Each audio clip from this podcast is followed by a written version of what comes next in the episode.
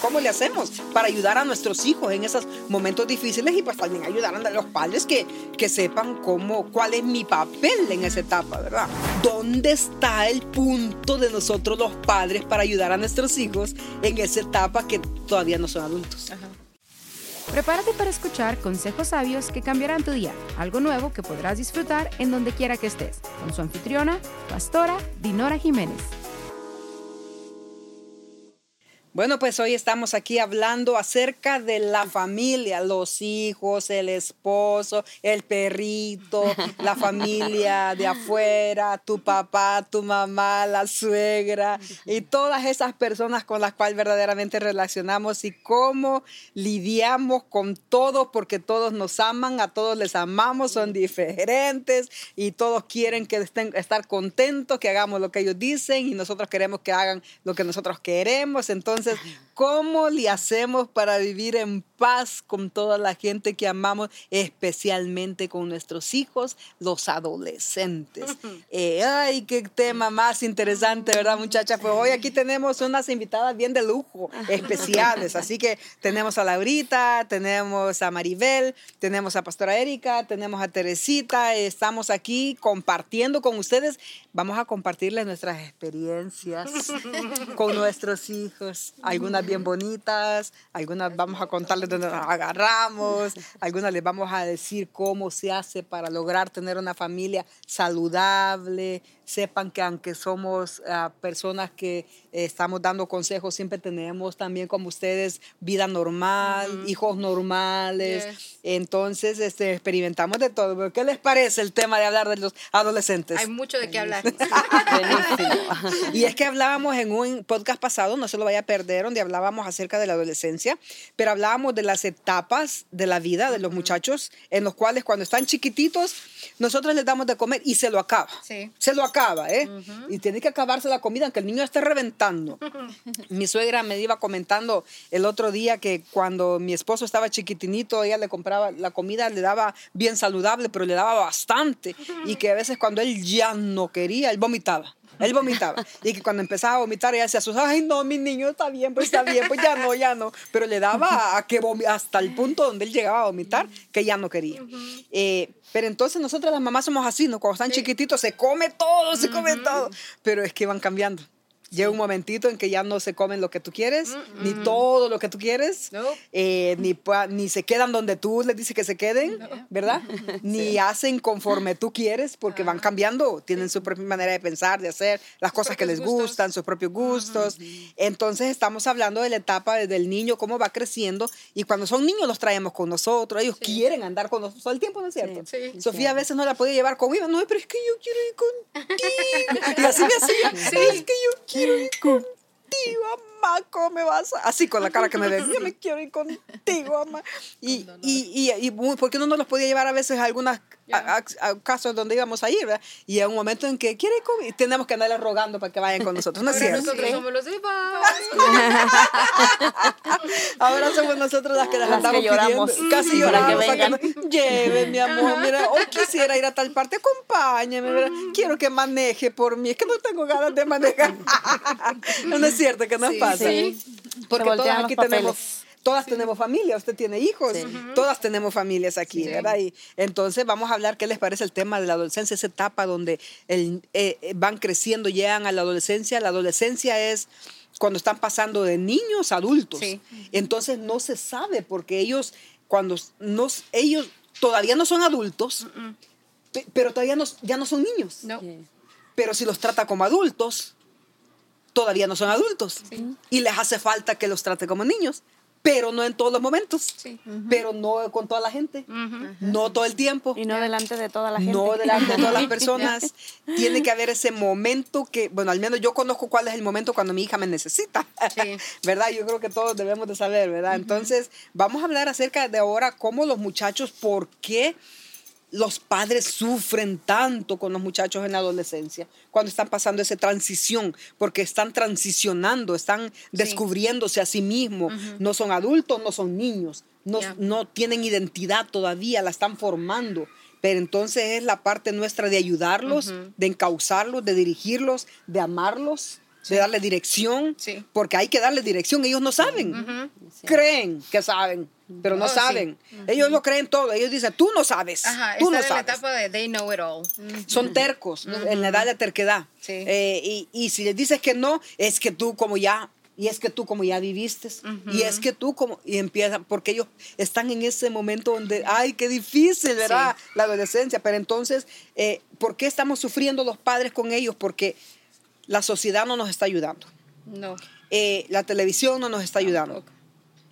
Otras cosas que no nos ayudan a nosotros, que nos afectan a la, la vida, Social media, las redes sociales. las redes sociales, Amistades. las, amistades. las relaciones que tienen. A veces, la, a veces el tipo de educación que les quieren dar en la escuela que no va de acuerdo pues con lo que uno a veces cree- quiere o piensa, ¿verdad? También. las cosas que oyen en la escuela y las, la- las ideas que a veces les meten, ¿verdad? Fuera. Es cierto.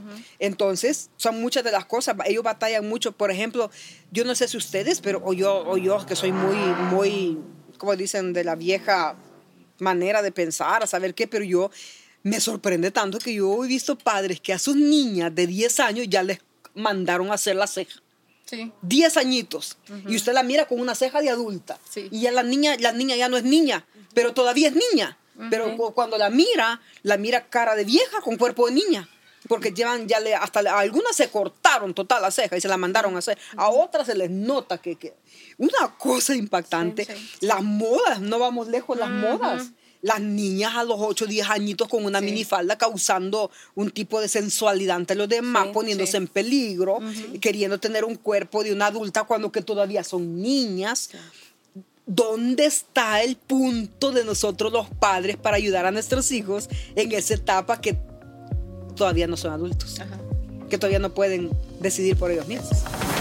Recuerde que puede seguir a Pastora Dinora en cualquiera de las siguientes plataformas: Facebook, Instagram, YouTube, Spotify, Apple Podcast y dinorajiménez.online. De esa forma puede mantenerse conectado. Pero por ahora, continúe disfrutando de esta enseñanza. ¿Cómo le hacemos? ¿Qué hacen ustedes? ¿Cómo le hicieron ustedes con sus hijos, hijas? Tú, no, tú solo tienes varones, pero usted tiene hijas, hembras, hembras. ¿Cómo le haces tú con los tuyos? Compártanos ustedes. ¿Cómo le hacemos para ayudar a nuestros hijos en esos momentos difíciles y pues también ayudar a los padres que, que sepan cómo, cuál es mi papel en esa etapa, ¿verdad? No entrar, en, eh, dejar las etapas, ir por etapas. Son Ir niños, etapas. vestir como niños.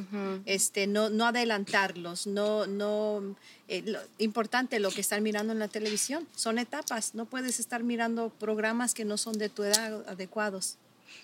Pero es que no están los papás.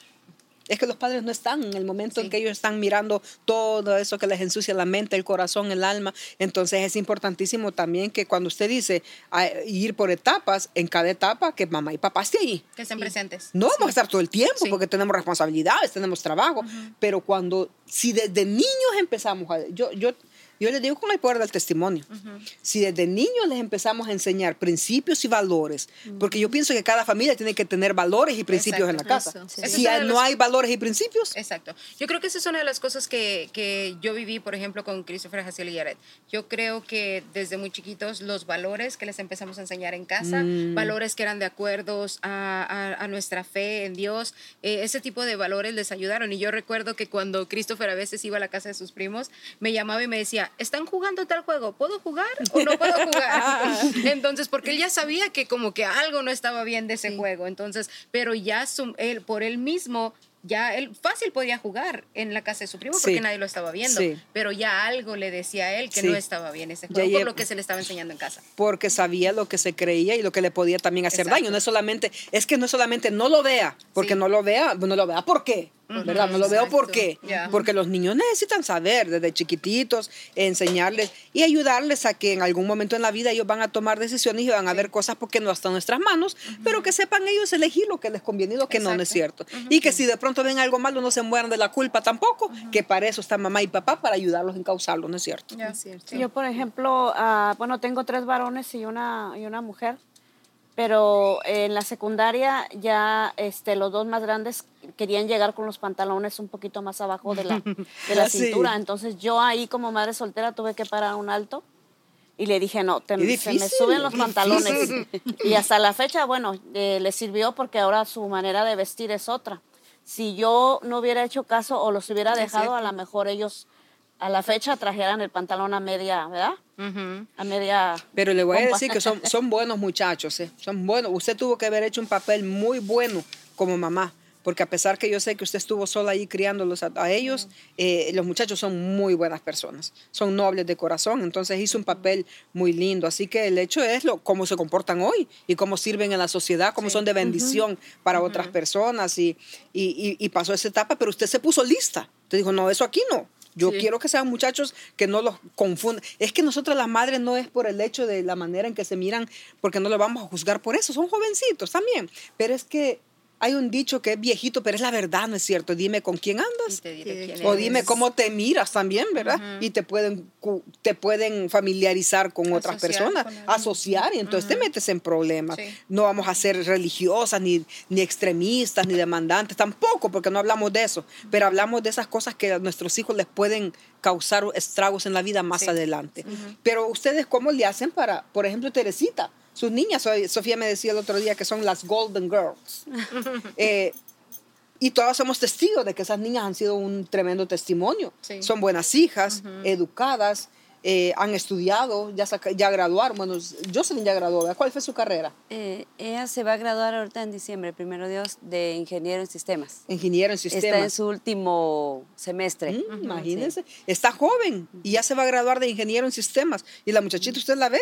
Bien sencillita, la niña bien sencillita, pero ya es ingeniero casi. Ya en diciembre se casa. Y, como, y Vero también, Vero es una muchacha que pues nosotros damos testimonio de que es bien responsable. ¿Qué hizo usted para que estas niñas no se les desbalagaran, estén en la casa, sean obedientes? Porque, porque Sofía me decía, no, es que cuando Teresita les dice que le apaguen la música, eh, si, si Teresita les tiene la música bien alta, porque a ella le encanta la música todo el tiempo, y la niña está estudiando, solo sale, mamá, ¿le podrías bajar un poquito al sonido? Porque es que me falta mucho trabajo y todavía me queda una hora y me tengo que levantar temprano. Ay, Dios mío, ¿me entiendes? ¿Qué cosas? Eh, ¿Qué ha hecho usted para que esas niñas sean tan educadas, responsables, comprometidas, trabajadoras, porque trabajan también? Sí. Eh, y, y, y que las respeten a ustedes.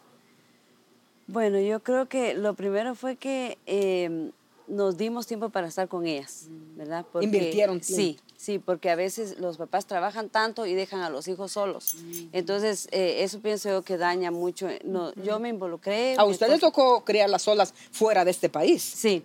Esos cuatro años que yo estuve eh, sola con ellos, yo creo que ahí fue donde se me pusieron un poquito tímidas porque yo me volví muy mm, sobreprotectora con ellas, ¿verdad? Porque le tocaba sola. Porque me toca, sí, yo las cuidé mucho porque tenía miedo que les pasara algo, entonces sí, eh, eh, era mi responsabilidad. Ajá. Pero les enseñé el temor a Dios.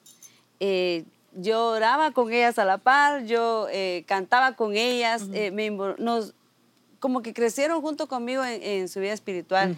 Entonces pienso que, que ellas crecieron con, con temor a Dios y pienso que los padres enseñamos más con nuestro ejemplo, ¿verdad? Si nos ven, ellos lo que vean en nosotros es lo que ellos van a practicar. Pero algo que siempre les, eh, les dije fue que ellas iban a lograr el éxito en su vida. Entonces siempre les hablaba con la palabra, siempre les, les repetía las promesas de Dios, se las escribía en, en cartulinas, se las escribía y, y ellas se saben todas las promesas que, que yo les inculqué Ay, de pero niñas. qué lindo. No hay nada más hermoso que tener el temor, que nuestros hijos tengan el temor a Dios. Gracias por sintonizarnos el día de hoy. No olvides que puedes visitarnos en dinorajiménez.online o visitarnos en nuestras redes sociales. Puedes suscribirte a nuestro canal de YouTube Dinora Jiménez. Hasta la próxima.